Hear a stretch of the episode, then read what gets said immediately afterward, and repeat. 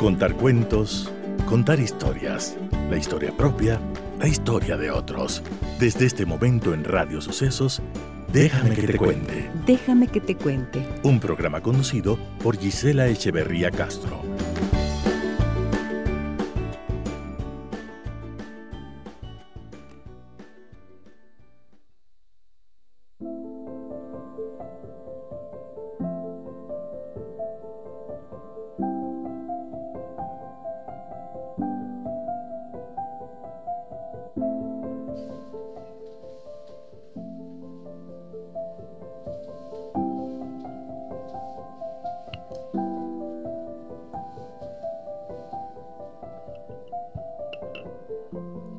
Hablo de ti y me es difícil hacerlo, así es que hablo de que hablo de ti. Cuando hablo del otoño, de telarañas tan delicadas, como perdidas en los surcos por novias olvidadizas, de las pesadas gotas del rocío bajo el tardío sol vespertino, hablo de ti. Y más tarde de las largas sombras sobre la explanada, de la tormenta que sacuden los copos de los tilos, ya antes de que yo empiece a hablar de las estrellas, hablo de ti y del resplandor de las estrellas en los cristales rajados de la casa, que tintinean cuando ataca la helada de la noche, y todos los sonidos devienen penetrantes cuando hablo. De todo esto, de todo esto que habla de ti y de lo que es tan difícil hablar, así hablo de ti. Henrik Nordbrand.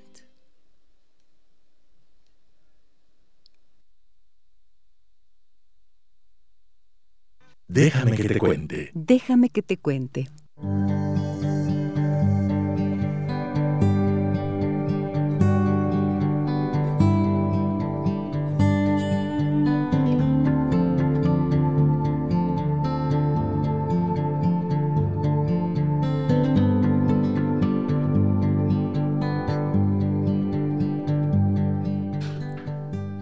Buenos días, amigas y amigos de Radio Sucesos. ¿Cómo están ustedes? Bienvenidas y bienvenidos a esta mañana en el que vamos a tratar un tema bien importante de situaciones que se viven a nivel de familias que, por ejemplo, tienen una madre soltera con un hijo eh, o más hijos que dependen de una pensión de alimentos de un padre que a veces paga, a veces no paga, anda pidiendo rebajas y situaciones de estas que se convierten en formas de violencia económica.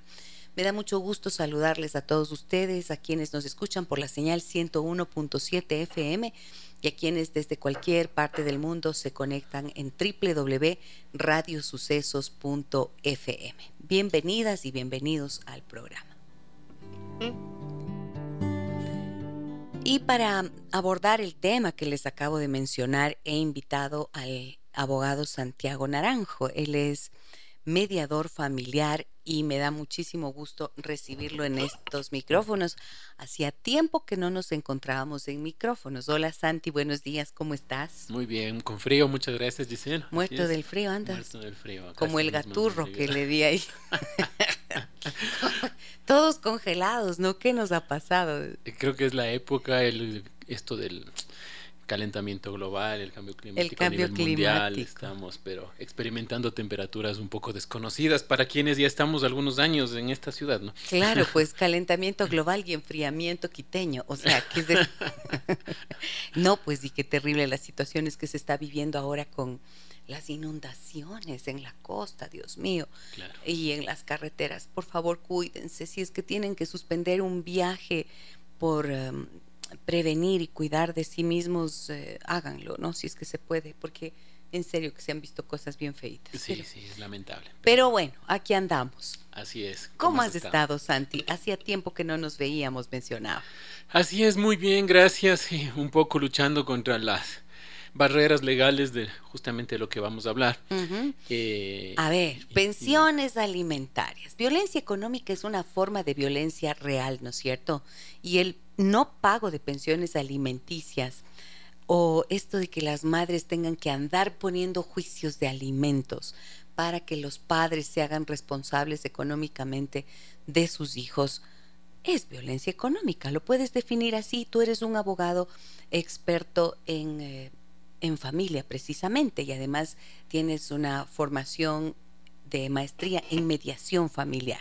Entonces, cuéntanos, cuéntame, ¿qué tan frecuente tienes estos temas en tu consulta? ¿Cómo es, Santi? ¿Cómo está la situación actual? Bueno, vamos de atrás para adelante. Eh, la definición es exactamente violencia patrimonial. Eh, se estableció en la ley en 2018 con unas reformas que se dio a la ley de violencia contra la mujer y la familia y se generaron varios tipos de violencia. Antes teníamos la psicológica, la sexual y la física y nada más. Se establecieron ya violencia eh, patrimonial, otros tipos de violencia además de la psicológica, sexual, física. también se un poco se propende la defensa de los grupos vulnerables como los niños menores, adultos mayores, eh, etcétera, ¿no? Entonces, un poco em, pasa ahora por la definición de violencia patrimonial lo que comúnmente se ve, que es eh, lo que tú comentabas al inicio, ¿no? Padres que no cancelan la pensión a pesar de tener una sentencia en contra, padres que ocultan sus ingresos para cancelar un menor valor, padres que piden rebaja a sabiendas de que tienen la capacidad de cancelar un determinado valor eh, por sobre su hijo o sus hijas, o independientemente de si tenga una o varias madres, porque también se dan esos casos, pero de todas formas esconden su patrimonio para eh, de alguna manera limitar el, egreso que tienen que dar a favor de menores de edad. Y eso es lo triste, eso es lo que no se prevé en la legislación y eso es lo que, peor aún, los jueces no se han flexibilizado un poco el momento de determinar una resolución. Pues mira, yo te invité, Santi, y les comento a todos los amigos y amigas que nos escuchan, porque una amiga oyente del programa me escribe lo siguiente, fíjate, les voy a compartir esta historia. Ella me dice, hola Gisela, eh, te escribo porque me parece que dentro de tu programa puedes abordar un tema del que yo estoy siendo víctima. Me llamo Camila, tengo 46 años, desde hace 10 años estoy separada de mi ex esposo. Él pasaba una pensión alimenticia de 160 dólares mensuales. Sin embargo, ahora él tiene otro compromiso y está esperando un bebé. Entiendo que la ley le ampara para la rebaja de pensión por la nueva carga familiar que él va a tener. Y ahora me ha pedido que la pensión sea de 96 dólares, que es el mínimo. Hasta hace un mes me entregaron la citación de la rebaja de pensión. Hasta hace un mes me entregaron, o hace un mes será, ¿no? Hace un mes me entregaron la citación de la rebaja de pensión justo en las votaciones. El día que me acerqué a sufragar, se acercaron tres militares y dos policías a entregarme la copia de la demanda. Y fue una situación tan espantosa, ya que entraron a buscarme como si fuera un criminal. Jamás me imaginé que podían notificarme de esta manera. Mi ex, mi ex esposo en la citación defiende la rebaja de pensión indicando que tiene necesidades y que ese bebé merece una vida digna. Vida digna que me pregunto, ¿nuestro hijo no merece? ¿Qué clase de persona pide la rebaja de pensión porque su familia, entre comillas, necesita? Como que nosotros le estuviéramos privando de algo. Me he puesto a pensar que si en teoría, que, en, que si en teoría está que un día, a ver, que si en teoría un día come un hijo y al otro día el otro. Claro. Mi abogado me ha indicado que podemos pelear en la audiencia por 20 dólares más ya que es un derecho que él tiene. Es decir, ¿qué leyes amparan a mi hijo? En una llamada de mi ex esposo me ha recomendado cambiar a nuestro hijo a una escuela pública para que me alcance el dinero, lo pone entre comillas. Es una, en una ocasión le sugerí quitarle el apellido a mi hijo para levantar el juicio de alimentos y que ese dinero que le corresponde a mi hijo pueda ocupar en las necesidades de su familia. Y su respuesta fue que no es necesario, que lo que él quiere es pasar un monto mínimo. La audiencia es dentro de un mes y resulta que tampoco puedo no presentarme, pues la abogada me indica que el juez lo tomaría como desacato y me pueden llevar detenida. Al final, para que pongan el valor que quieran, ¿para qué debo estar presente? Es una situación indignante, recalcando que fuera de la pensión mi ex esposo no le ha dado nada más a nuestro hijo y ni siquiera comparte tiempo con él. Primero, muchísimas gracias Camila por tu confianza. Y efectivamente, es una historia un poco larga, como dices ahí en tu comunicación. Ella nos escribe en el Messenger de Instagram. Y bueno, te agradezco, como digo, la confianza y por eso invité al experto para que nos pueda ayudar con algunos puntos de esta situación. Lo primero que te viene a la mente escuchando toda esta historia, ¿qué es, Santiago? El límite que tiene el juez ante este caso muy puntual, que lamentablemente la ley establece eh, las cargas de los padres, en este caso va a tener otro bebé, como dice, le permiten generar una rebaja a la pensión que está otorgando.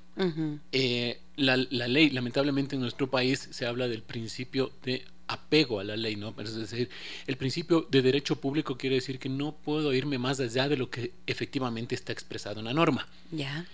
Cuando la, la ley me dice a mí que tengo que dividir el valor de la pensión para el número de cargas, en este caso para el número de hijos, no me queda más que los 116 dólares dividir para dos, para tres o para cuatro, independientemente del número de hijos. ¿sí? Ese es el límite, digamos, literal que me establece a mí la norma. Y ahí es cuando yo un poco recrimino de la actuación de los jueces, porque pienso, y la ley también lo establece, que los jueces tienen lo que se conoce la sana crítica. Es decir, ellos tienen la capacidad de determinar, en este caso muy puntual, que 20 dólares no hacen una vida digna para otro bebé. No es que estamos hablando de una rebaja de 1.500 a 400. Estamos hablando de 116 a 96.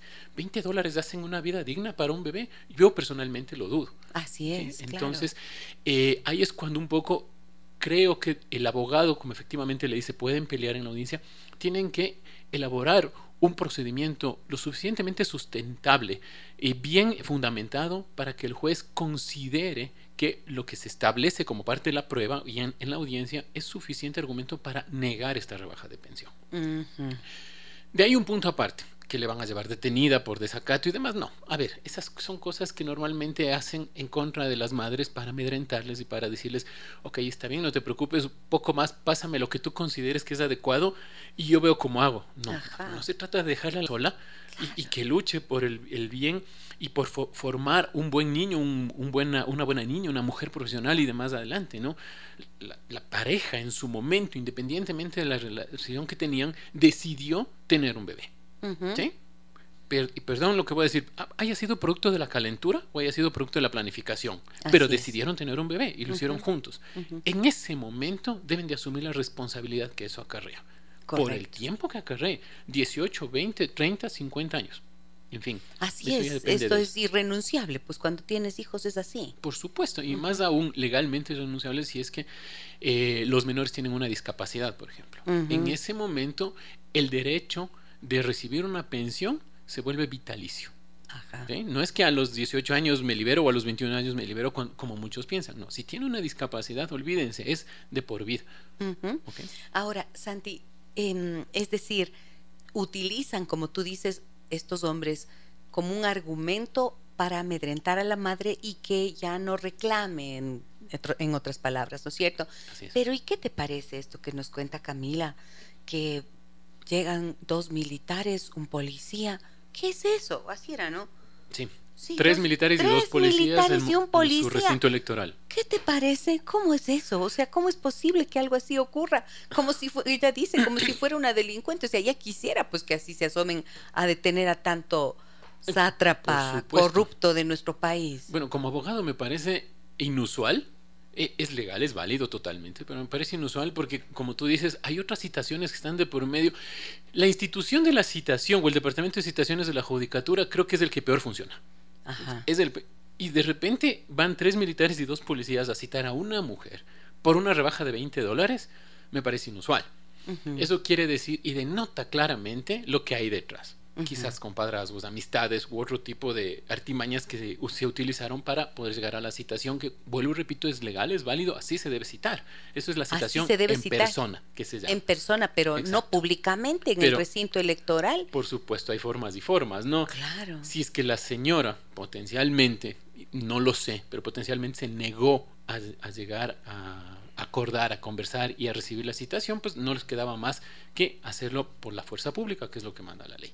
Ahora bien, Lo interesante aquí es conocer si es que efectivamente Camila está y estuvo y estará más adelante dispuesta a llegar a un potencial acuerdo.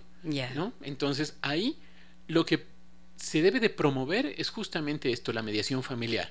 Sentémonos, conversemos y veamos la realidad que efectivamente estamos atravesando tú y yo como progenitores, ya no voy a decir como padre, porque el padre puede ser un concepto más subjetivo y demás, como progenitores de un menor de edad. ¿Cuál es la realidad? Solo tú y yo las conocemos, el juez no la conoce. A lo mejor eh, el menor tiene, eh, no sé, alguna alergia que tiene que ser tratada permanentemente, es decir, requiere de un tratamiento médico constante y continuo. Eh, está en una determinada escuela que pagarán X cantidad de dinero, X menos 10, por Dios, o sea, ¿en cuánto les puede afectar? ¿Sí? Esa realidad es solo conocemos tú y yo. Y por eso es necesario que tú y yo lleguemos a un acuerdo. Porque si yo pongo esto en manos de un tercero, que no va a ver lo que está viviendo el menor, sino que va a ver lo que le dice el artículo X del Código de la Niñez y Adolescencia, va a decir la rebajaba porque va. Ahí es donde terminan perdiendo los menores, ni siquiera las partes, porque esto afecta directamente al menor. Y sabes que em, hace poco me decía en consulta una señora con una situación semejante y ella me decía, eh, Gisela, ¿te puedes imaginar? Me dice que, em, que em, tengo la... A ver, dice ella, tengo que aguantarme esto especialmente desde que yo me casé con otra persona. Entonces yo pienso, dice ella, que la forma en la que el padre de mi hija, en este caso era una niña, actúa es como una venganza, es como castigarme. Y también en el caso de ella le estaban rebajando 30 dólares. O sea, digo, hay que tener miseria humana para quitarle 30 dólares a tu hija, porque como tú bien decías, si fuera una pensión de 1.500 que se rebaja a 400, ok, tiene ya, dices, bueno, se va a ahorrar esa plata, pero 30 dólares ya, me, ya creo que raya en la tacañería moral. ¿no? Ah, ¿Qué piensas de esto? Em, como, como, la Como tú y yo nos conocemos hace años, eh, sabemos que mucho pasa por el dolor o el, el, el, motivo por el cual la pareja se separó. Sí. Cuando esta pareja, en este caso, la, dama se ha hecho de otro compromiso, hay un resentimiento en el hombre. Pasa también viceversa, ¿no? por si acaso. Eh, hay un resentimiento del hombre que, producto de ese resentimiento, les lleva a actuar y a tomar este tipo de medidas que son inoficiosas, que son, como tú dices, rayan la tacañería, que no son óptimas, que lo único que hacen es generar más conflictos al menor, más problemas al menor. Imagínense lo que ese potencial menor en 5 o 10 años pueda pensar de su padre. O pueda pensar de su madre, ¿no? Porque, como digo, pasa en ambos casos. Entonces es necesario tener quizá un informe psicológico previo para poder determinar si esa pareja está lista para llegar a un acuerdo. Es lo que yo normalmente hago en mediación, que muy pocos mediadores lo hacen, porque yo conozco de esto de la terapia sistémica y demás. Entonces yo puedo darme cuenta y notar cuando una pareja está lista para llegar a un acuerdo, para que no pasen este tipo de cosas. U otras cosas que también pasan, hablando de, violencia patrimonial, lo que te decía. Sí. Padres que esconden sus ingresos, padres que facturan. Exacto. No como Shakira, ¿no? Pero facturan de todas formas. Entonces, ¿qué dicen? Demuéstrame pues que yo facturo, que yo tengo ingresos de, me invento, tres mil, cuatro mil dólares al mes. Si eso eh, no, no, tengo, no estoy afiliado al IES, no tengo afiliación. Entonces demuéstrame. Yo te voy a dar 200 dólares y eso ya por buena gente, por Dios. Por ya por buena gente. Exactamente. Eh, ese tipo de cosas son las que la mediación nos permite a nosotros determinar y aclarar y poner sobre la mesa lo que efectivamente pasa.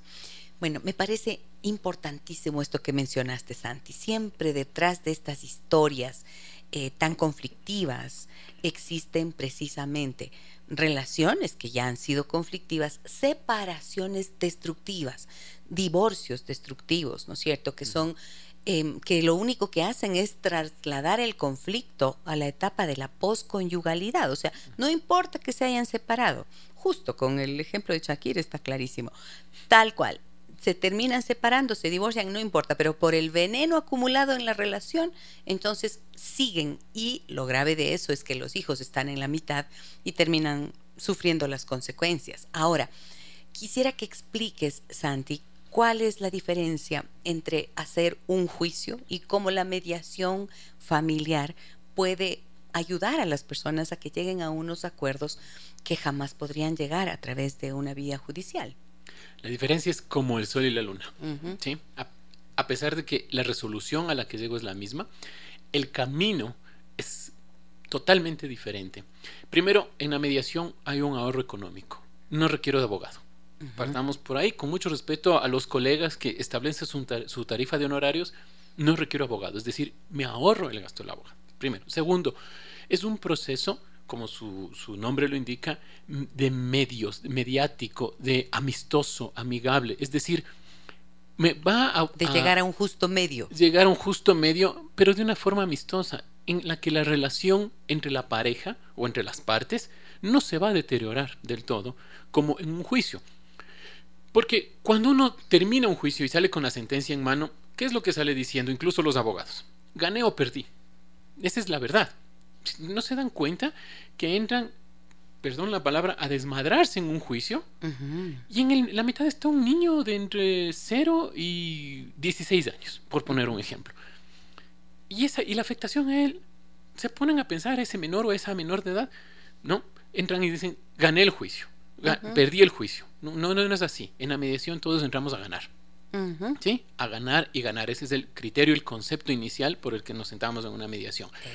Volviendo a lo que te decía hace unos minutos, ¿quién conoce la realidad de esa pareja y de ese menor? La pareja y ese menor. Punto. Claro. Nadie más. El juez no. Es decir, yo pongo la resolución de ese conflicto en mis manos, que es mucho mejor que ponerlo en manos de un tercero. Definitivamente siempre va a ser mejor. Y finalmente, como decía, llego a la misma resolución. Es decir, tengo un acta de mediación válida ante el juez o tengo una resolución, porque en temas de menores no hay sentencias, hay una resolución, un auto, en el que es válido también en caso de no cumplir con el mismo. Tanto el acta como la resolución, si no se cumple, solicito al juez de forma inmediata la ejecución. Ya vienen medidas de apremio, embargos de cuentas, etcétera, etcétera. Eso es otra historia. Tanto con el acta de mediación como con la resolución judicial. Es decir, tengo el mismo fin. Ah, y por cierto, en la mediación me tomará exagerando un mes exagerando. El proceso judicial, exagerando un mes en que califiquen la demanda. Entonces, de ahí vendrán citaciones, y, eh, no sé, quizá unos seis, ocho meses podrán tener una resolución. Y de los casos que tú atiendes, ¿cuántos ¿qué promedio o qué porcentaje tienes de éxito? O sea, de que las personas que van en busca de este proceso de mediación lleguen a un acuerdo sano y así tranquilo, satisfactorio y pacífico, porque eso precisamente está catalogado, ¿no es cierto?, como un medio de resolución de conflictos pacíficos. Exactamente. yo te puedo decir que el proceso, el, porcentaje de éxito es del 95-96%. O sea, muy alto. Muy alto, porque yo considero garantizado. cuando las partes se sientan a mediar, ya está el 50% resuelto. Solo el hecho de que las partes que potencialmente no se pueden ni ver, se sienten a verse y decir, ok, hagamos esto por nuestro hijo, por nuestra hija, por nuestros hijos, por nuestras hijas, es un avance enorme el que Claro. Ya de ahí mucho depende del mediador. Eso es como cuando nosotros decimos, cuando alguien llega a terapia, sabemos que ha recorrido ya un 50% en su nivel de conciencia para buscar ayuda y hacer un proceso de cambio, ¿no es cierto? Es igual en este caso. Y tú dijiste antes algo que me pareció bien relevante, que era, Santi, em, nos damos cuenta de si las partes están o no listas para. ¿Qué cosas indicarían que están listas para mediar? Por ejemplo, el procedimiento previo que llevamos los mediadores para que las partes acudan, es decir, les enviamos una invitación, tomamos contacto y claro, uno puede darse cuenta, no, no, es que yo no le quiero ni ver, es que eh, es, eh, me engañó, me traicionó y, le empiezan al mediador a contar toda la historia previa a llegar a la mediación. Eso al mediador no, le, no, le, interesa. No le sirve, no, no, es un argumento. No es relevante. Exactamente, ¿no? Y a veces uno como abogado termina siendo hasta terapeuta también. Claro, porque esa es una información para terapia. Exactamente. Entonces, mire, ¿sabe qué? Yo considero que sería oportuno que haga terapia. Haga terapia usted, hagan terapia de pareja y cuando estén listos, cuando hayan avanzado, siéntense y van a llegar a un acuerdo. ¿Sí? O viceversa, el, el, el, hombre, ¿no? Lo mismo. No, es que esa señora está loca, me está pidiendo esto. Ella sabe que yo gano, por poner un ejemplo, dos mil dólares mensuales y me está pidiendo dos mil quinientos y solo por esto. De igual forma, ¿no? Ahora, si las partes son receptivas, a ver, ¿en qué consiste el proceso de mediación? ¿Cuándo nos podemos ver? Sabe que sí me interesa, pero el miércoles no puedo, puede ser la siguiente semana. ya uno se va dando cuenta si están claro, que hay disposición, que hay voluntad. Exactamente.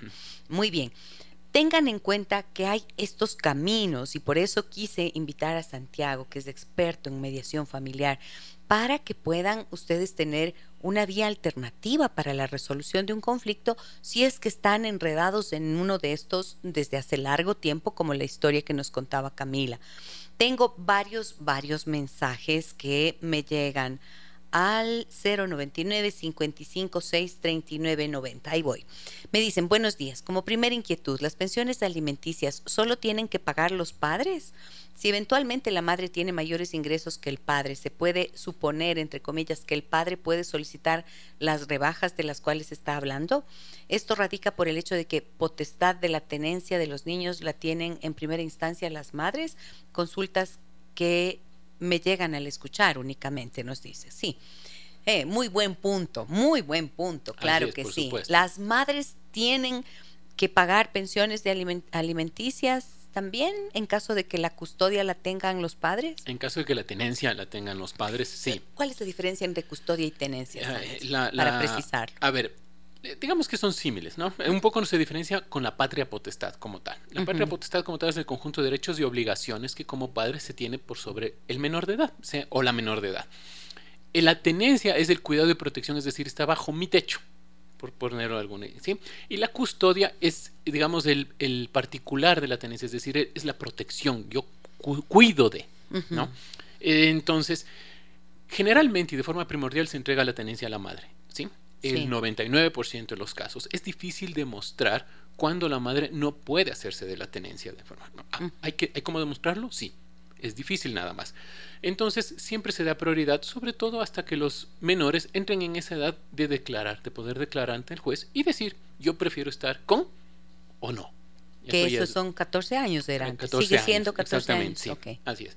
Entonces, eh, una vez que la tenencia se hace la madre, quien corresponde el pago de pensiones normalmente es el padre. ¿sí? Se han dado casos de que efectivamente el padre se queda con la tenencia, con la custodia, con la protección de los menores, y ahí es la madre la obligada a dar un, pago de pensiones alimenticias de conformidad con sus ingresos, de conformidad con la tabla que emite el Ministerio de Inclusión Económica y Social cada año, y finalmente también se le puede solicitar rebajas o aumentos. Ok, o sea, sí, ¿por qué? Porque los dos, como bien había dicho Santiago Naranjo, que es nuestro invitado esta mañana, los dos son progenitores. Exactamente. Por lo tanto, tienen responsabilidades que cumplir frente a sus hijos. Muy bien, me dicen por aquí, excelente el tema de hoy. Qué oportuno. En mi caso, mi ex esposo renunció a su trabajo para poder pasar el mínimo en la demanda. Y como era negocio de su familia, pasó la audiencia y regresó a trabajar. Cuando hablé con la abogada, me dijo que debemos esperar para pedir un aumento, pero que corremos el riesgo de que vuelva a salir del trabajo para no presentar pruebas. Es indignante. ¿Qué es eso? Pasa, como te decía, sí es verdad. Ah, eh, Escurrirse, ¿no? Exactamente. Renuncio y empiezo a facturar o a cobrar sin factura para un poco sostener mi nivel de vida también, digamos, como padre, pero pagar menos en cuanto a la obligación que tengo yo como padre por sobre mi hijo menor de edad. Ahora, te cuento que yo he tenido casos también que pasa un poco lo contrario. No es porque quiera defender a los hombres, pero simplemente son casos reales. Sí. El, padre eh, le descontaban el pago este de hipoteca de la vivienda en la que hacía la pareja en su momento con, con, dos, con dos hijos menores de edad. Pagaba más o menos mil dólares, por poner un ejemplo, creo que tenía un ingreso de, de 2.700 dólares. Pagaba mil dólares de, de la hipoteca y pagaba mil dólares de la pensión por sus dos hijos. él, digamos, por un gesto eh, lógico quizá, salió de la vivienda y dijo, yo voy a seguir pagando la pensión de mis hijos, pero yo ya no voy a pagar la hipoteca. Y ahí es que estuvo el conflicto, porque la madre se negó a dejar de recibir ese pago. Es decir, el padre tenía que continuar cancelando los dos mil dólares, sin embargo, él tenía que rehacer su vida por fuera del hogar. Es decir, él, lamentablemente, porque yo lo conozco, mm, él terminó renunciando a su trabajo para poder eh, pagar un arriendo, eh, rehacer sus cosas, rehacer su vida y cancelar la pensión de sus hijos en el valor que la venía dando, pero lo que hizo es dejar de pagarle porque del IES le debitaban automáticamente, ¿no? Entonces, ese tipo de cosas son reales, exacto, duras que la pareja tiene que sentarse a conversar. En este caso ya sobre la vivienda, porque los hijos están cubiertos, digamos. Mira lo que nos dicen por acá. Jan Bustillos nos dice en Facebook, donde hacemos como siempre nuestra transmisión en vivo, nos dicen buen día, gracias por su valioso aporte. Yo le paso 80 mensuales a mi hija y me hago cargo de los gastos en su salud, de su formación académica, le compro ropa y paso bastante tiempo con ella. Ahora su mamá mi ex me dice que se la va a llevar del país. Me acerqué a las autoridades a poner en conocimiento y me dicen que no pueden ayudarme porque no hay delito, que solo cuando se lleve a la niña ahí puedo acercarme a poner la denuncia. Adicionalmente, solo gano el sueldo básico y tengo otro hijo de 16 años. ¿Qué me recomienda el doctor que está hoy en el programa? lamentablemente es verdad. La ley actúa contra, hechos ya acontecidos, no contra supuestos. Yo no puedo suponer que mañana alguien me va a matar, entonces pongan, métanlo preso. ¿no? Sin embargo, es necesario que el padre tenga claro que sin la autorización de él no sale el menor del país o la menor. Entonces, si es que se la va a llevar la madre, efectivamente va a tener que cometer un delito porque se la llevará a escondidas como acaba de salir cierta ministra, ¿no es cierto? Ajá, huyendo por la puerta de atrás. Exacto. Entonces, el padre tendrá que consentir ese viaje al exterior. Si es que no lo consiente, pues no pasa nada. Ahora, la eh, perdón, el padre, a mi criterio, sí debe respaldarse los gastos que está generando por el tema del seguro médico que decía, el, pago de la unidad educativa o la educación, porque mañana la madre potencialmente puede decir, mire, me está cancelando 80 dólares mensuales, eso no es ni el mínimo, ¿no? Y sí, está pagando más del mínimo porque tiene las facturas o comprobantes de que a su hija la tiene asegurada, con medicina prepagada, eh, paga las pensiones del colegio, Exacto, le compra ropa y todo le compra ropa, exactamente, y quizá cuando están juntos les lleva a comer, las lleva al cine, no lo, no lo sé. Entonces, todo eso es necesario, lamentablemente, pero es necesario respaldarse, porque puede ocurrir que mañana, como la ley es muy ciega en eso, es muy tajante, el, valor es de 184,30 centavos y usted ha pagado 94, entonces debe el saldo. No, no, no es así. Aquí están mis comprobantes con los que yo puedo demostrar que efectivamente estoy cumpliendo con mis obligaciones y otorgando a mis hijos todo lo que el, el concepto de alimentos abarca, porque el alimento no solo comer, ¿no? Claro. Salud, educación, vestimenta, vivienda, en fin eh, todo lo que el concepto de elementos abarca, lo estoy cancelando. Ahora, Santi, en el caso, en un caso como estos, como el que nos comenta este amigo, em, en donde él gana un sueldo básico y tiene dos hijos, uno de 16 años y la niña, em, ¿cuánto tendría que, que ser lo que corresponda a pensiones de alimentos que pague para sus dos hijos? Si la memoria no me es infiel, la tabla en caso de dos hijos está bordeando los 119 dólares. Es decir, 119 para, para dos. Para dos. Para dos, así es. Si le ponemos, como digo, muy tajantemente, el señor está cumpliendo con su obligación al pagar 80 y cancelar valores adicionales. Solo al pagar 80 estaría cumpliendo con su obligación, pero como digo, muy tajantemente. ¿Y por qué razón? Porque gana el básico, como él mismo lo dice. O sea, eh, potencialmente es difícil que pueda decir, bueno, voy a darle 150 dólares a cada uno, porque si no, el pobre hombre también de qué vive. De qué vive, claro. Exactamente. 119 que se reparte entre los dos. Así es. O sea, hay que pensar bien antes de tener hijos, ¿no es cierto? Antes de traer hijos al mundo. Definitivamente. Hay que tener bien pensado y hay que analizar cuál es la situación y cuando ya vienen los hijos, como tú bien dijiste, por las razones que sean, em, mirar la manera de afrontarlo, pues definitivamente. Así es. A ver, me dice, gracias por esta gran ayuda que nos das día a día. Tengo una pregunta, ¿puedo pedir yo manutención para mi niña? Si vivimos con el padre de la niña y no estamos casados ni en unión de hecho, mi pareja pasa manutención a su hijo de su primera relación, pero en casa él no me ayuda con casi nada económicamente. Quien lleva los gastos de la casa y la niña soy yo, y ya voy así ocho años. Él indica que no le alcanza porque paga por su hijo, pero vive aquí casi de gratis. Trae a su hijo tres días a la semana y considero que nuestra hija también necesita y debe haber equilibrio. ¿Cómo puedo plantear la demanda si vivimos juntos? ¿Se puede? ¡Ay, qué buena pregunta! No sé cuál es tu nombre, pero a ver, te voy a, llamar Marianela. Marianela. O sea, esto es violencia patrimonial Ah, no, en absoluto. En total, ¿no, no, cierto? no, solo que no ayuda, sino que encima le mantiene. Es que claro, y no es ayuda, pues, porque cuando dos están viviendo bajo el mismo techo, por, por, supuesto. no se trata de que me ayudes, sino de que cumplas con una responsabilidad y que cumplamos juntos una responsabilidad. ¿Qué le dices Pero, a esta por amiga? Por supuesto, a Marianela le digo que sí, en lo absoluto, puede demandarle, incluso estando casados podría presentarle la demanda. Incluso estando casados y estando bien, podría presentarle una demanda eh, por un tema de pensión de alimentos, ya que es un proceso individual. No es que él tiene la suerte de complementarse con otro proceso. Por ejemplo, uh -huh. muchas veces las personas confunden, ¿no? Dicen, a ver, yo le paso pensión, pero si me deja visitarle. ¿No? Ajá. No, no, no. A ver, son dos cosas por separadas. El proceso de alimentos es uno, el proceso de visitas es otro, el proceso de tenencia es otro, etcétera, ¿ok? Entonces, si es que están viviendo juntos y no aporta, no colabora y no tiene posibilidad del señor de demostrar que efectivamente se hace cargo, me invento, del agua, la luz, de, no sé, los gastos básicos de la casa, uh -huh. entonces puede presentar una demanda. Para las demandas de alimentos hoy por hoy no se requiere abogado tampoco. Es un formulario que se encuentra en Google, un formulario que lo ha emitido el Consejo de la Judicatura. Lo llena, lo firma, adjunta unos documentos que son muy simples, como la copia de cédula, eh, la dirección exacta para citación y la partida de nacimiento de la menor y a empezar el trámite. Ok, ahora, ¿qué repercusiones, qué consecuencias puede tener eso al interior de la relación? Porque si cuando están separados hay unos problemas gigantescos, estoy pensando qué ocurre si estás viviendo con la persona y te llega la citación por esta demanda. Entonces, hay que estar preparados para que la Totalmente. relación entre en una muy buena crisis, ¿no es cierto?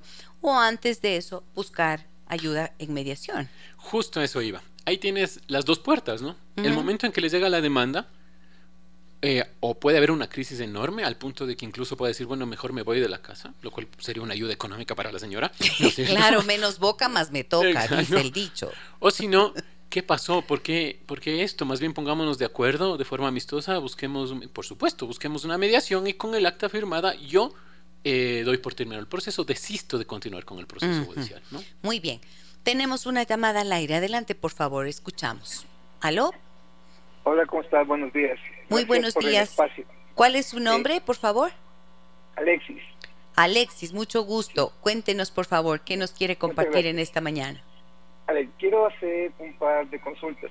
La primera está relacionada con la patria potestad, con el retiro de la patria potestad. La madre de mis hijos tiene una denuncia en la Junta Metropolitana por negligencia y acoso psicológico. Ella en un acta de mediación cuando me entregó a los niños renunció al régimen de visitas y también en una entrevista con la trabajadora social manifiesta que no quiere tener ningún contacto afectivo ni físico con los niños. Ya han transcurrido 11 meses. ¿Cómo procedo para hacer el retiro de la patria potestad? Entendiendo que ella no pierde las obligaciones que tiene por ser eh, progenitora también de los niños. Ujú. Ok, muy bien. Muchísimas gracias por la pregunta y por la confianza en el programa, sobre todo, Alexis. ¿Qué nos dices, doctor Santiago Naranjo, sobre esto? A ver, eh, la Junta Metropolitana de la Niñez de Protección de los Derechos de los Niños, Niñas y Adolescentes del municipio es una entidad administrativa. No tiene la facultad legal para determinar acciones sobre la patria potestad. Para ello, indispensablemente deben acudir al juez. El juez de la el niñez juez de la y de la niñez de la familia. De la Sí, familia se llama. Exactamente. Entonces, eh, si es que existe ya la expresión de voluntad de la señora de que no quiere tener nada que ver prácticamente, Ninguna relación ninguna con relación. Entonces, la ley sí prevé, el Código de la Niñez sí prevé que previo acuerdo de las partes se puede otorgar la patria potestad a uno solo de los progenitores. En este caso sería al caballero quien se haría de la patria potestad. ¿Qué implica eso? Como decía, implica el conjunto total de derechos y obligaciones. Es decir, si mañana el señor se hace de la patria potestad de la menor y desea salir del país, no necesita pedir permiso a la madre. ¿sí? Si mañana, por poner un ejemplo, Dios no quiera, por supuesto, pero la niña fallece, el padre es el único heredero. La madre no tiene derecho sobre los bienes que tenga la, la menor, por ejemplo. Eh, es decir, es, es un padre total y absoluto en este caso sobre los derechos. Por supuesto, no puede Derechos y eh, obligaciones. exactamente. No puede eh, amedrentar los derechos de la menor como tal. Pero incluso al reconocer que la señora es madre biológica de la menor, le podría demandar pensión alimenticia. A la madre. A la madre. Puede hacerlo aunque tenga él la patria potestad. Aunque tenga él la patria potestad completa, le puede demandar una pensión de alimentos. Ok. Y en estos, en este caso parecería que un proceso de mediación se ve bien difícil, ¿no? Más bien lo veo fácil. Sí. La verdad, porque. ¿Tú crees? porque ella está renunciando. ella está renunciando, lo único que queríamos es formalizar esa renuncia y llevarla al juez, como digo, para que el juez efectivamente determine que la patria potestad recaerá únicamente sobre el padre. Muy bien. Tengo varios mensajes en Facebook y también en el 099 556 3990 como siempre. Gracias por su confianza. Hoy nos acompaña el doctor Santiago Naranjo, él es abogado, experto en mediación familiar. Hablamos de pensiones alimenticias y violencia económica, dije al inicio, pero me corrigió apropiadamente el doctor Naranjo y es violencia patrimonial. Vuelvo enseguida con todos ustedes.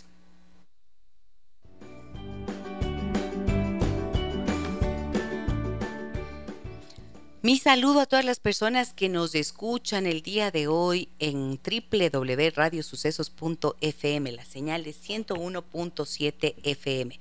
Hablamos hoy con Santiago Naranjo, mediador familiar, pensiones alimenticias y violencia patrimonial. A ver, más mensajes tengo que compartirte, Santi. Me dicen lo siguiente.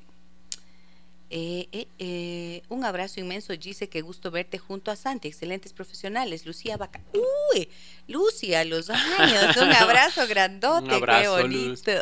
Mi, tía Lucy. La tía Lucy, qué linda, queridísima tía Lucy. Y un abrazo también a Marielita, a la Marielita Vaca, qué linda. Muy bien, a ver, me dicen por aquí. Carlos dice, buen en Facebook. Carlos, eh, buenos días, doctor. ¿Qué pasa cuando las mamás utilizan a sus hijos para hacer daño a los padres y exigir tener una pensión que sobrepasa la economía de un padre y él, y él mismo tiene otro hijo que debe ver? Hoy en día, lastimosamente, los trabajos pagan un básico que no alcanza para nada y encima más, a pesar de tener una pensión fija con un valor alto, las madres no dejan ver al hijo para nada, ni respetan un régimen de visitas y encima más ponen en contra del padre a los hijos. El dinero está, pero el tiempo sin poder ver al hijo y el tiempo perdido, la madre cómo lo devuelve. No es justo que a los padres nos hagan esto, madres vengativas e insensibles. ¿Qué se puede hacer en estos casos? Y gracias por topar este tema. Ojalá lo escuchen claramente y entiendan todo este tipo de madres. Ay, qué duro, Dios mío, qué doloroso. Yo bueno, vamos a hacer un programa específico para hablar de esto, ¿no? Pero creo que puedes hacer una respuesta sobre, un comentario sobre lo que nos comenta Carlos. Y me llama mucho la atención, ¿se dan cuenta? ¿Cómo han escrito, nos están escribiendo tantos hombres, tantos varones que están viviendo esta situación? A ver, en lo que yo motivaría y promovería nuevamente es no acudir al juez, porque el juez o la jueza se limita mucho al, aspecto legal, al fin y al cabo su trabajo hay que entender también, pero de todas formas yo sí considero que hay muchas juezas, mujeres, que se parcializan y por el solo hecho de atender este tipo de casos, uno un poco ya sabe por dónde va a inclinar su, resolución.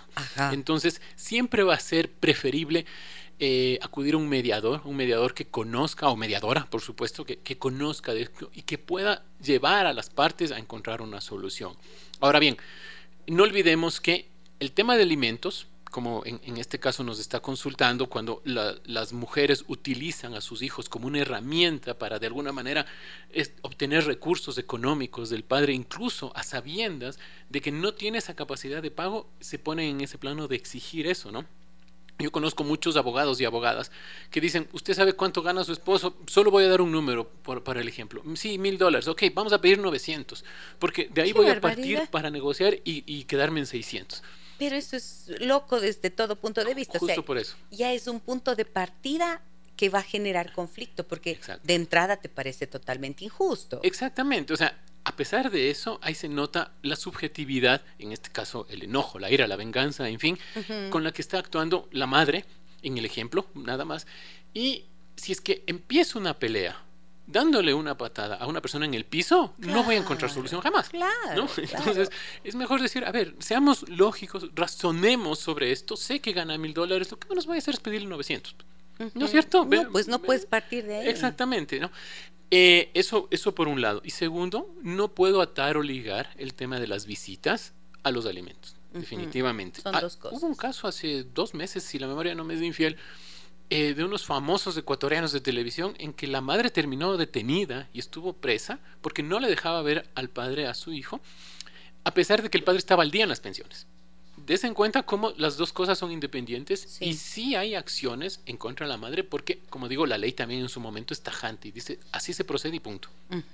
Entonces, separar y buscar un proceso de mediación sería lo ideal. Muy bien, me dicen, creo que hoy podría ser el día en que yo resuelva mis problemas. ¿Me puedes ayudar, Gisela, con el número del doctor? Hoy que así sea, por favor, con muchísimo gusto. Santi, ¿nos ayudas con tu número de contacto para las personas que tengan interés en contactarse contigo? Claro que sí, estoy a la orden en Cibule Abogados 256-8807. O a, mi correo me pueden escribir en cibulelo es ley en inglés, arroba gmail.com. Eh, me tomará un tiempito, pero prometo responder todas las, las consultas. Pero, pero me parece que puede ser muy útil que tengan esta claridad. Miren, ustedes están escuchando al doctor Santiago Naranjo y creo que es la clave es saber que hay un camino para ahorrarse un montón de conflictos si acuden a mediación familiar. ¿Mm? Entonces, el número, les repito el número de su oficina, 256-8807. 256-8807 es el número de su consultorio jurídico y lo vamos a colocar en Facebook para que ustedes también, como siempre, lo tengan a la mano. Me dicen por aquí, a ver, ¿dónde estaba? ¿Dónde estaba? ¿Dónde estaba? Doctora, buenos días. Tengo una pregunta, me dice Gloria yo coloqué un impedimento de salida del país al padre de mi hija, pero de todas maneras se fue. ¿Puedo proceder a obtener la patria potestad de mi pequeña? Sí, a ver, ahí tiene usted dos cosas a favor. La primera es el incumplimiento de, em, de orden de autoridad competente. Porque si se colocó la previsión de salida y el juez aceptó, o la jueza aceptó y emitió la orden de provisión de salida, incumplió al fugarse, prácticamente. Ya. ¿sí? Y segundo, no va a tener una contradicción cuando demande la patria potestad.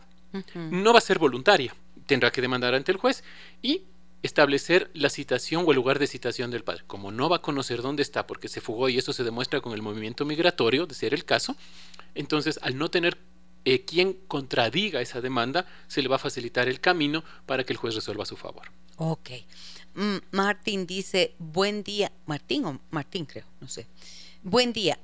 ¿Qué medios hay para poder citar al padre o la madre para una demanda de rebaja de pensión alimenticia cuando no se sabe dónde vive, ya que desde hace varios años no contesta llamadas ni correos ni ha dado señales de vida?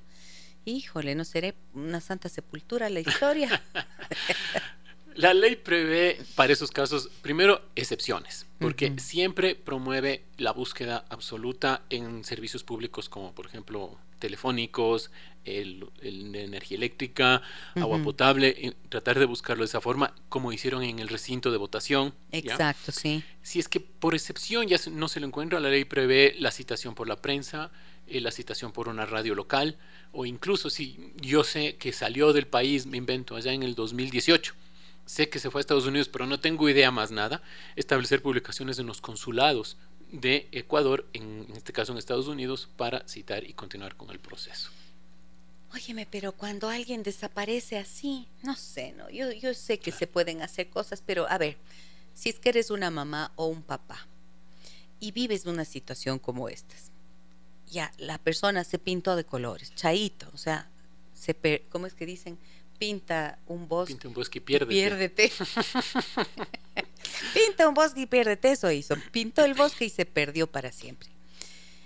Ya, ¿cuántos trabajos habrás tenido que pasar para poder tener a tu hijo o, o hija solo o sola? No sabemos si eres un hombre o mujer que nos escribe este mensaje.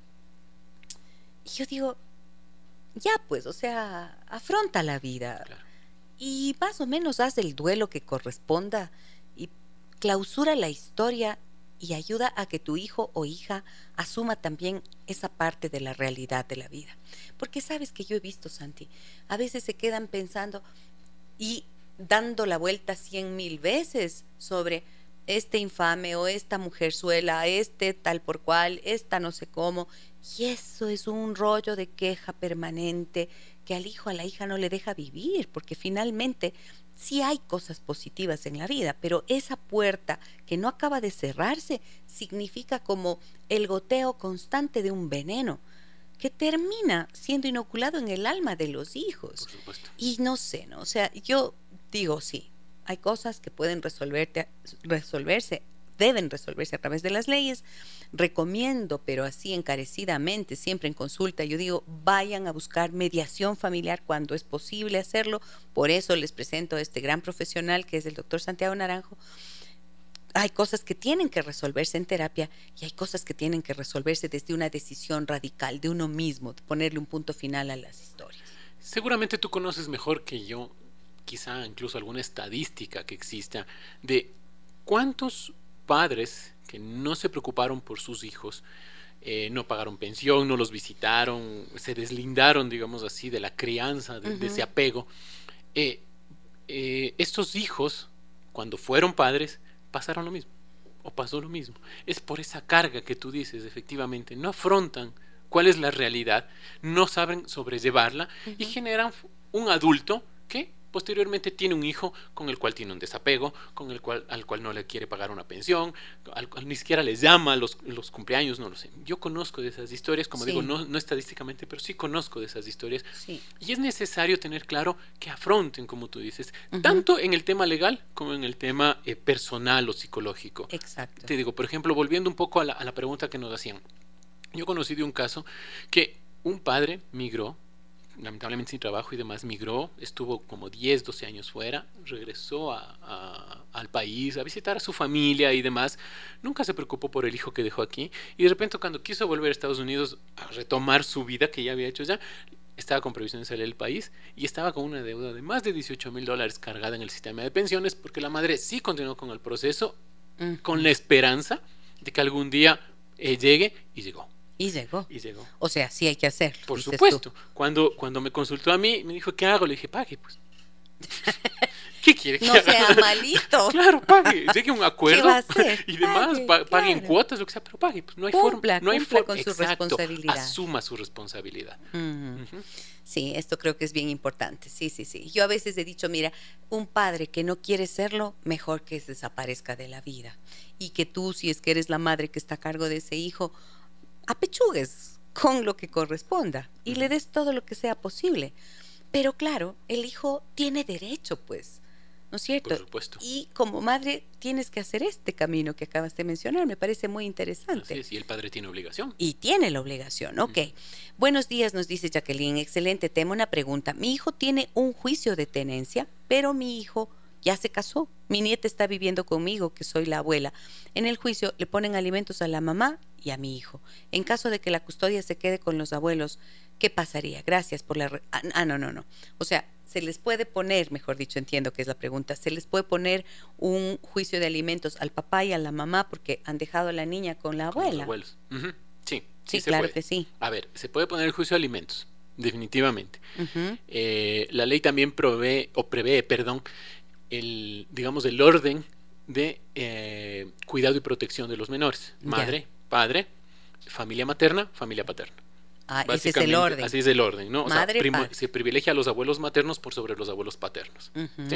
Ahora bien, si ya prácticamente ambos padres se han deslindado de la educación, crianza de, su hijo o hija y está con los abuelos, los abuelos tienen todo el derecho de solicitar la tenencia y de solicitar una pensión de elementos a los dos padres. Así es. Okay. De forma independiente, pero pueden hacerlo. Y lo pueden hacer. Y ahí estoy pensando, madre mía, Qué cosa tan complicada. Dejar los dos a la hija en manos de la abuela, que la ama, obviamente hará todo lo que sea necesario, pero que es en el tercer lugar, no sabemos si es que es la abuela materna o paterna, pero sería tercero o cuarto lugar de responsabilidad que tiene, ¿no? Así es, por supuesto. Entonces, por favor, estas son las cosas que no enseñan en la facultad. Así es. Claro, ¿cuándo? ¿Cómo? A ver, Cristian me dice, saludos, estoy conduciendo. Mi hijo de ocho años me ruega que no le deje en casa de su mamá. Necesito ayuda urgente. Pues búsquela, búscala, búscala, Cristian. O sea, no te quedes ahí con ese rollo dando la vuelta en la cabeza. Cuando un hijo dice eso, hay que escuchar Y la ayuda en primera instancia, de acuerdo a lo que él nos está diciendo, tiene que ser terapéutica. Definitivamente. Ayuda psicoterapéutica. También hay que, hay que saber la razón por la que el hijo no quiere quedarse, ¿no? Claro. Porque a veces también confunden los padres eh, las visitas el fin de semana, típico, ¿no? Entonces el fin de semana es diversión, alegría, vamos al cine, vamos a jugar, vamos a la piscina, te voy a dejar el domingo a 6 de la tarde y te pones a hacer deberes con tu mamá. Claro, y, la mamá cargando con Y la mamá cargando con toda la responsabilidad y el padre con toda la diversión. Entonces el niño de 8 años, ¿con quién va a querer estar? O sea, la respuesta casi es lógica, pues. Va a querer estar con quien se divierte, con quien no le pone a hacer tareas, con quien no le, no le dice a las 6 de la mañana despiértate que tienes clases, hay que hacer así, asado las cosas, porque le está eh, formando la madre y el padre le está dando su espacio de, recreación. Exacto. Entonces, si le pregunto al niño con quién quieres estar, capaz me dice con el padre. Por eso digo, hay que saber cuál es la razón por la que no quiere ir. ¿no? Claro, y los, el fondo, este fondo, qué importante que lo que acabas de mencionar, Santi, porque ese fondo es el que tiene que trabajarse. ¿Y sabes qué? ¿Por qué te digo busca ayuda terapéutica? Porque de repente tú te asustas pensando que tu hijo está pasándolo muy mal con la mamá, pero quizás te hace falta, Cristian, mirarte a ti mismo a través de estos ojos que acaba de mencionar el doctor Santiago Naranjo. Si es que de repente hay algo como eso, entonces, ¿qué se impone? La conciencia la serenidad y el saber que mm, no puedes ser solamente el papá el papá genial del fin de semana, el papá que consiente y permite tantas cosas y que la madre asuma todo el peso de la responsabilidad y se convierte en la mamá bruja. Claro. ¿No es cierto? Entonces, ahí es cuando las cosas no son justas. Entonces, bueno, busca ayuda. Si necesitas ayuda, búscala. Siempre se encuentra.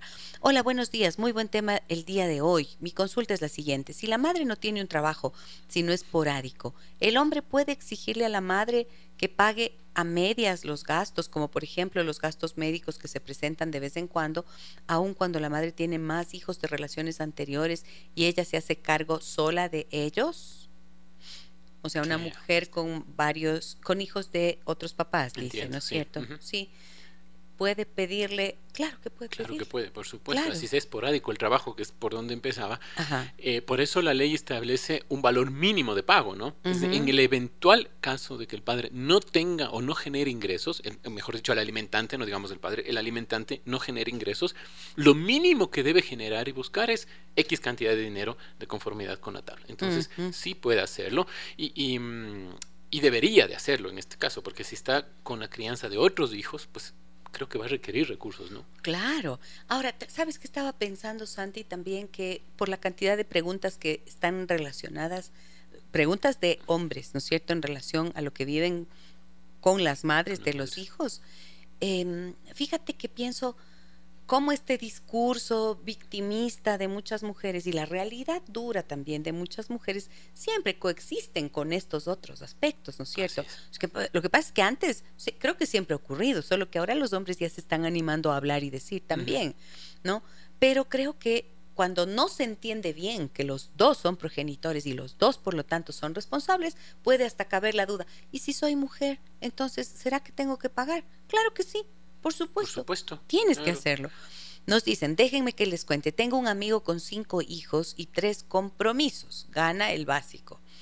Vaya, una vasectomía le recomiendo al caballero, por favor. de verdad, por favor, o sea, en serio, existen unos aparatos, unas cajitas negras o de varios colores con preservativos que pueden ser utilizados cinco hijos, tres compromisos. En este caso, ¿cuánto le correspondería pasar? Él vive con el tercer compromiso y sus dos hijos. Dependerá siempre del ingreso, no del número de hijos depende del ingreso. Si es que tiene tres compromisos, cinco hijos y gana 15 mil dólares pues porque es gerente de una multinacional eh, de inversiones extranjeras, claro, puede tener unos dos más con confianza. Entonces ahí se va a determinar. Pero si gana el básico en estas condiciones, yo me sumo a tus palabras y acudir a la farmacia le va a salir un poco más económico. Sí, ¿no? es cierto? Híjole, pero ya con 450, tú dijiste que eran 116 dólares. Exactamente. Lo que tendría que repartir entre los cinco hijos. ¿A cómo me toca? A 20. a, 20 dólares. Mamitas empiecen a trabajar bien duro porque les toca asumir todo. O sea, ya saben que... Sí, eh, me olvidé de mencionar y si es necesario que también sepan, quienes están obligados a pagar pensión debe pagar 14 pensiones, ¿no? ¿Cómo es eso? Es decir, la pensión mensual más los beneficios de ley que son los décimos. El décimo cuarto que se paga en septiembre de cada año y el décimo tercero que se paga en diciembre. Ya. Y muchas personas me dicen, bueno, pero se paga el proporcional, porque yo de décimo cuarto recibo un, salario básico, a pesar de que gano 1.500 dólares, pero recibo solo 450 dólares. No. La pensión de alimentos a favor de un menor es siempre el doble en el tema de los décimos. Es decir, si yo paso 700 dólares de pensión a favor de mi hijo, llegado es el mes de septiembre, tendré que pagar 1.400. Llegado el mes de diciembre, tendré que pagar 1.400. Okay. ¿Sí? No es directamente proporcional a lo que yo recibo en ese caso. Ah, ok. Entonces, a estos, ni estos hijos del Señor que son cinco y que les corresponde como veintipiquito de dólares cada mes, llegados los décimos, 42. 42, dólares. En, septiembre y 42 en diciembre. Ok, muy bien. A ver, me dicen por aquí, mi nombre es Mauricio, felicidades por el reconocimiento entregado por el GAD de Ibarra para usted, estimada Gisela, y saludos para el invitado. Muchísimas gracias, Mauricio, muy amable. Me dicen también, hola, buen día, lindo programa, ayudan mucho a aclarar dudas. Una consulta, ¿cuál es el porcentaje del sueldo que corresponde a pensión? El, el porcentaje va de conformidad a la edad de los hijos y al número de hijos. Mm. Oscila entre el 24% y el 44%. Entonces, es, es, una tabla un tanto interesante porque establece la edad de los niños, el número de hijos y el rango de ingresos. Los establece en siete niveles.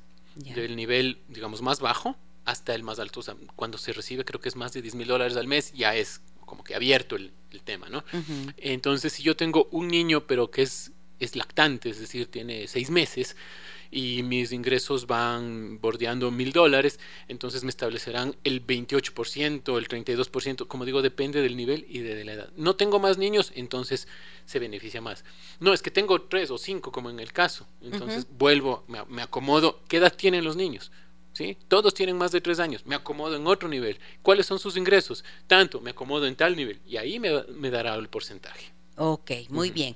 Esto... Eh parece que es interesante eso, ¿no es cierto? Así no se corta con la misma tijera a todos. Exactamente. Porque no es lo mismo la realidad de este que mencionabas, que gana 10 mil, que de uno que gana el básico precisamente y tiene los hijos en distintas edades y con distintas necesidades. Muy bien. Buenos días, excelente programa. ¿Cómo se hace cuando un padre nunca pasó la pensión a sus hijos y ahora vive fuera del país, en Colombia? Ahora tienen 18 y 21 años. ¿Se puede hacer algo? El, el joven de 18, si es que está estudiando, sí puede demandar la pensión de alimentos, debería hacerlo ya, antes de que pierda el derecho. El derecho del eh, joven de 21 años o de la joven de 21 años ya lamentablemente feneció, ya no puede exigir. Pasados los 21 años, en este caso ya no. Ya no puede hacer nada.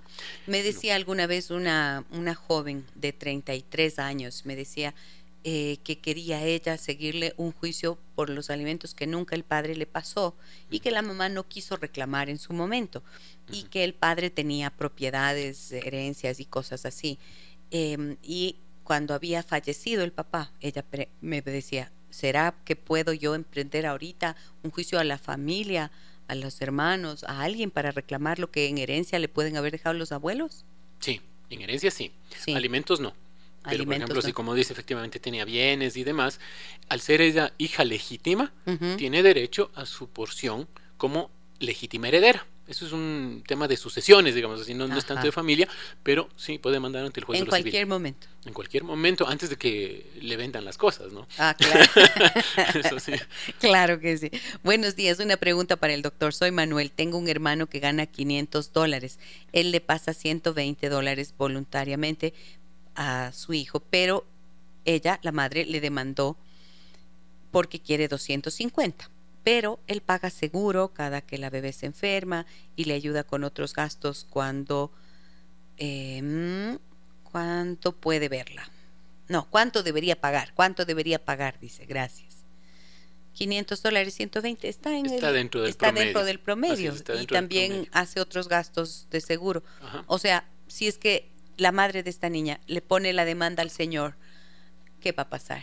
Eh, el eh, señor deberá demostrar los pagos de, estos, 120 primero que depositen una cuenta, o sea, la constancia, ¿no? Porque claro, también puede decir yo pago 120 y ¿dónde están los recibos? ¿Dónde está el depósito? ¿A qué cuenta deposita? Y no tiene el respaldo, pues entonces va a ser difícil demostrar que efectivamente paga estos 120. Y adicional los gastos que incursione en tema de alimentos, en tema de salud, si es que le compra vestuario, en fin, todo ese tipo de actividades extracurriculares que también se estila ahora, todo eso con eso se puede respaldar y demostrar que está dentro del rango en la audiencia cuando ya le han demandado para que se mantenga las cosas como están. Muy bien.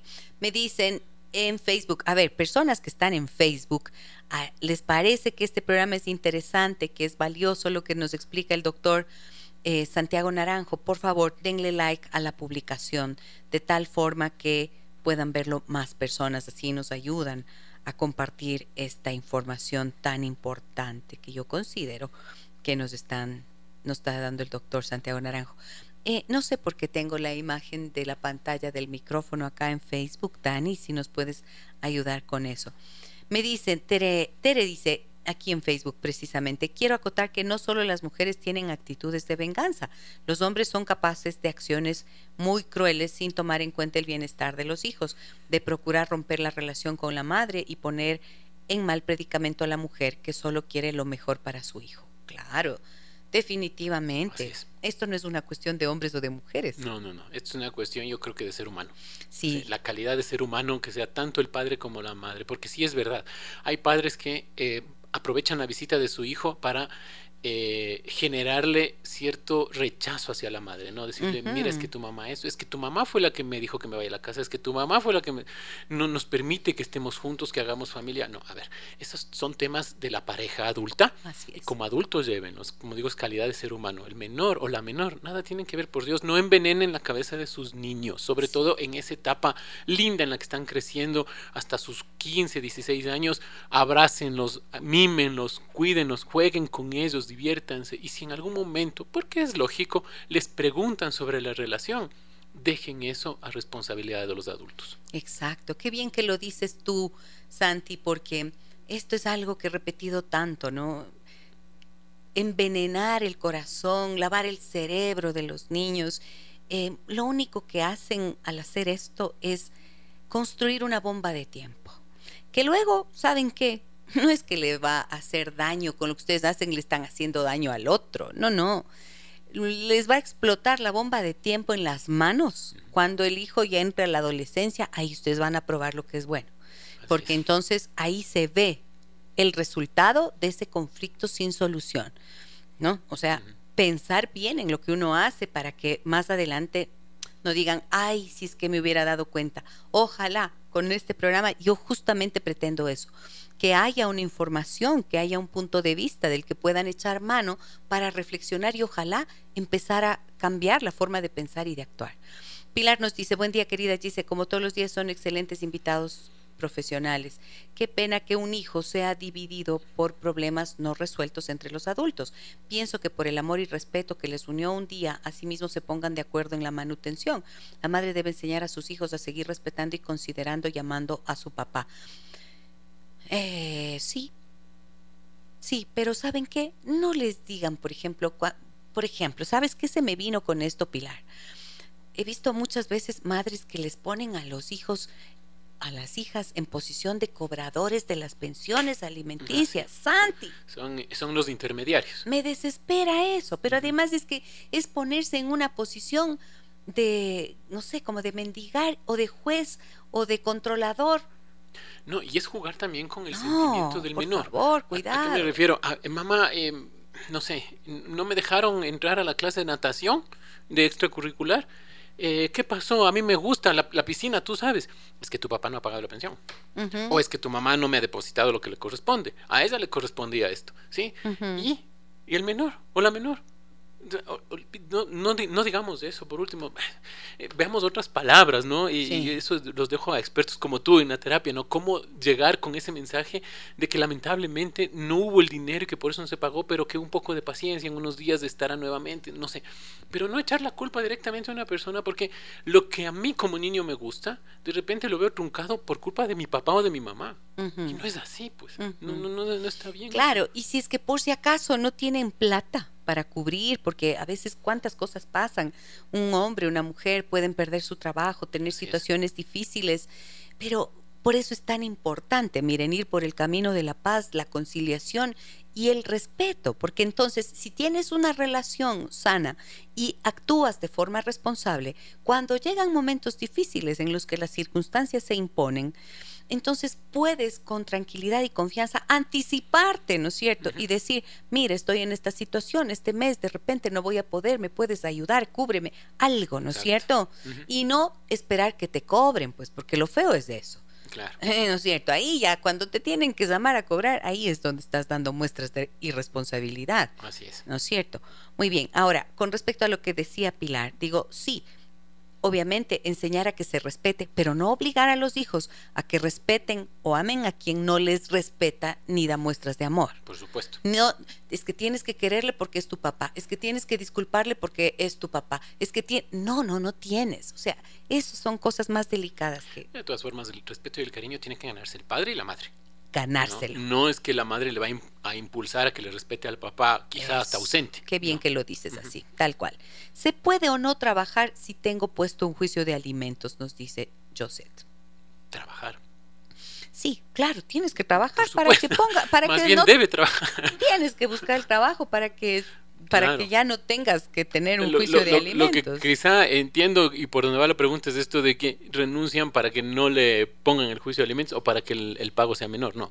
Como digo, hay que ser honestos también, ¿no? Sí, sí, sí. Aquí hablamos de valores. Con mis ingresos tengo que cancelar. Eli me dice, buenos días, mi dog, excelente programa, por favor. Yo soy víctima desde hace cuatro años. El padre de mis hijos me quitó a mis dos hijos para no pagarme las pensiones de alimentos.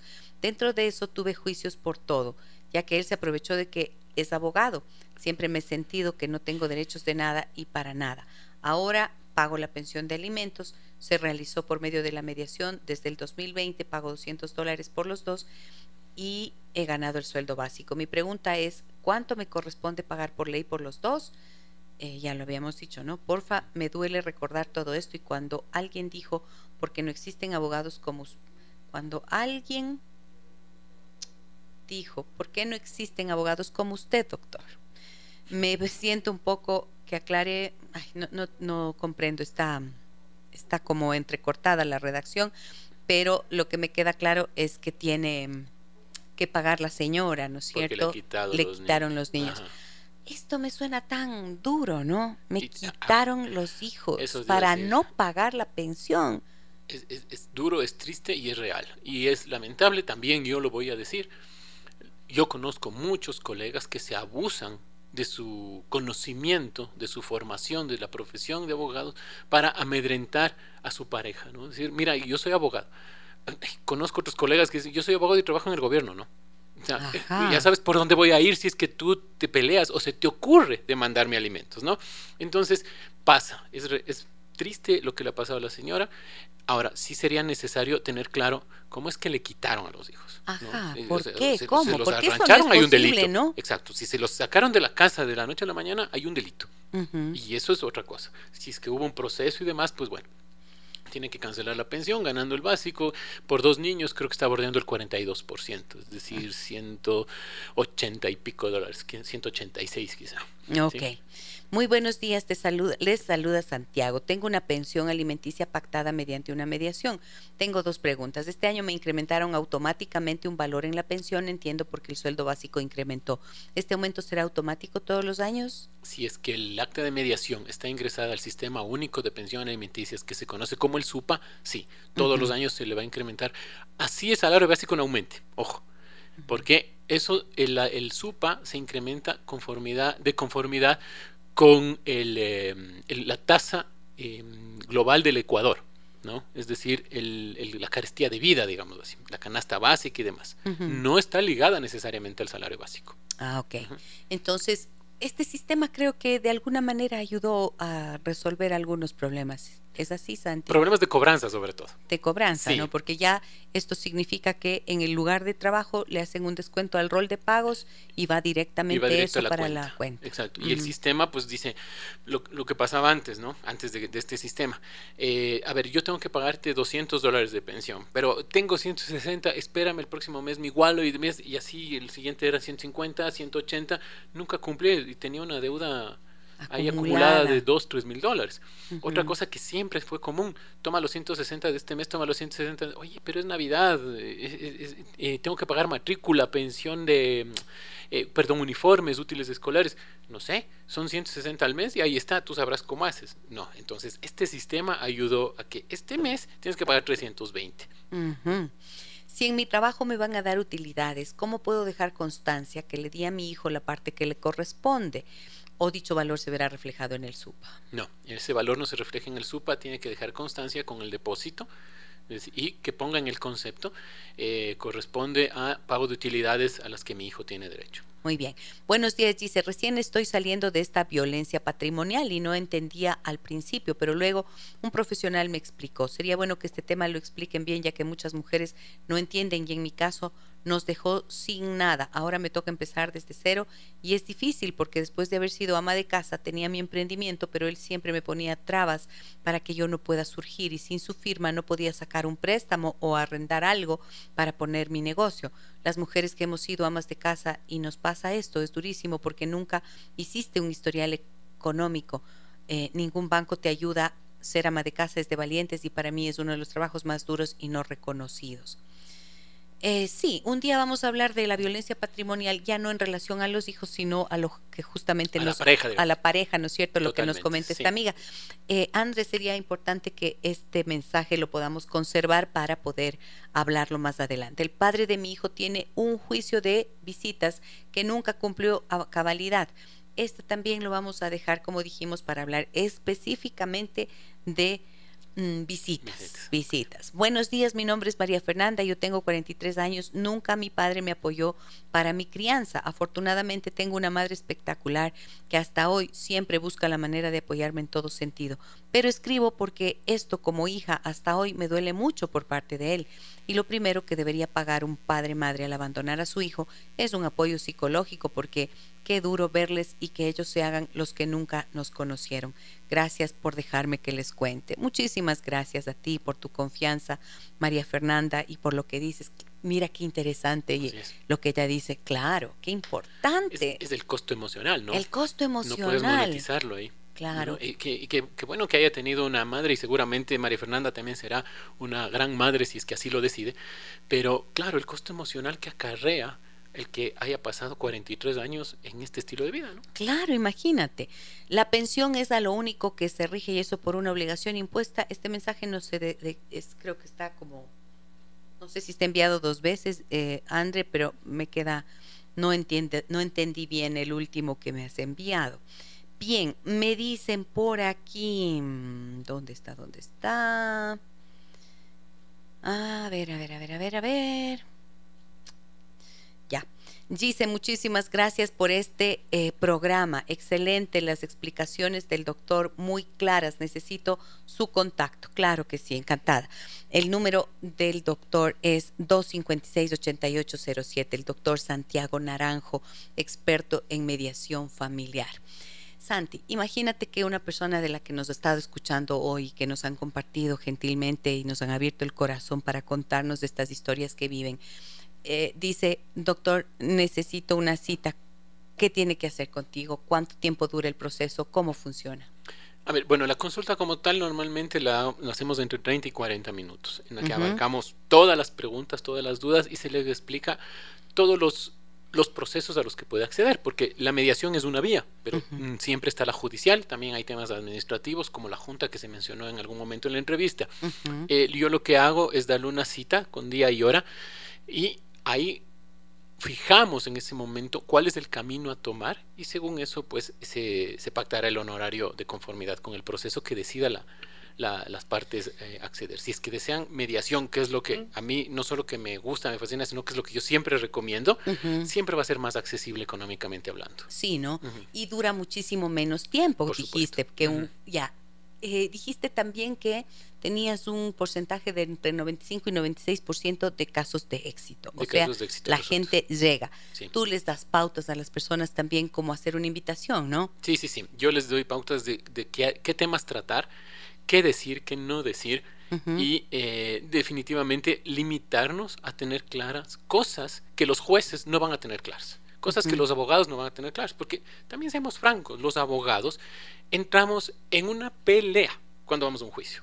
Es una pelea, buscamos ganar. Entonces, es una pelea. El momento que entro en una pelea, lo que hago es herramientas para ganar. Claro. No para conciliar. Incluso, Esa es la diferencia. Incluso herramientas que pasan por la pelea sucia, ¿no es cierto? Por supuesto. Destruir al otro, es una guerra. Lo que yo te decía, yo sé que gana mil, le voy a pedir 900 para quedarme en 600, por Dios. O sea, seamos sensatos, ¿no? Vamos a buscar conciliar. Esa es, es un poco la diferencia. ¿Cómo elegiste la mediación familiar tú para especializarte, Santi?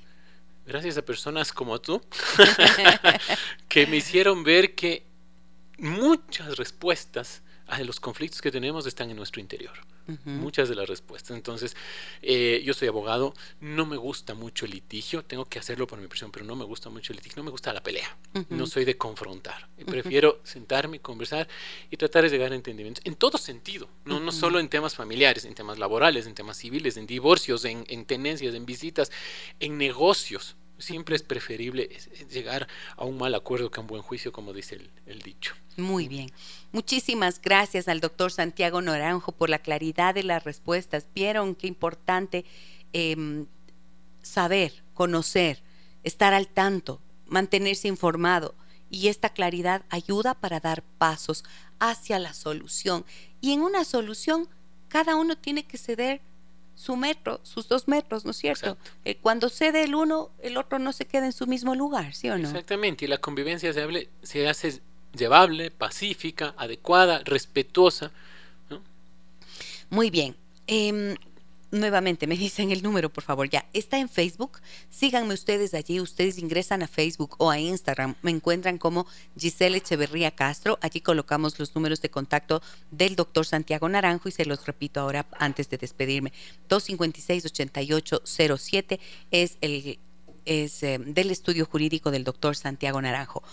Y antes de, de despedirme del programa, tengo que compartir con ustedes eh, una nota de condolencia mm, que me acaba de llegar. Dice, se ha ido nuestra madre, nuestra abuela, nuestra bisabuela, la persona más amorosa y tierna, Beatriz Aguirre Torres, la Bachi. Sus hijos Consuelo, Laura y Pablo, Mariana y Patricio, Ricardo y María Eugenia, Eva y Valdemar, Susana, Rubén Darío y Gabriela. Ha fallecido la madre de mi queridísimo amigo, nuestro queridísimo amigo, escritor, poeta, eh, periodista, Rubén Darío Buitrón, a quien desde aquí le hago llegar mis sentidas condolencias y mi abrazo muy profundo y grande de solidaridad para él y toda su familia. Un abrazo, queridísimo amigo. El velorio será a las 10 de la mañana la celebración y agradecimiento por su vida será el día martes 14 de marzo, es decir, hoy, en la capilla del Campo Santo Monte Olivo, desde las 10 de la mañana, la misa a las 18 horas. Nuevamente, un abrazo de condolencias para Rubén Darío Buitrón. Y me voy ahora sí. Gracias, Santi, por tu compañía. Gracias a ti por la. Comprometido para volver. A la orden, cuando gustes. Muchísimas gracias. Nos reencontramos mañana. ¿Qué pasa cuando hablas de tu intimidad con mucha gente? ¿Les han oído eso? De repente alguien viene y les echa el cuento de toda la vida, de toda la historia, de hasta de la vida sexual. ¡Ah! ¿Qué pasa cuando hablas de tu intimidad con demasiadas personas? Ese es el tema del que hablaremos mañana a partir de las 9 horas con 30. Un abrazo muy grande a todas y todos. Soy Giselle Echeverría. Hasta mañana. Las historias que merecen ser contadas y escuchadas. Historias que conmueven, historias que inspiran. Mañana, desde las 9 y 30, déjame, que, te cuente. Déjame que te cuente. Con Gisela Echeverría Castro.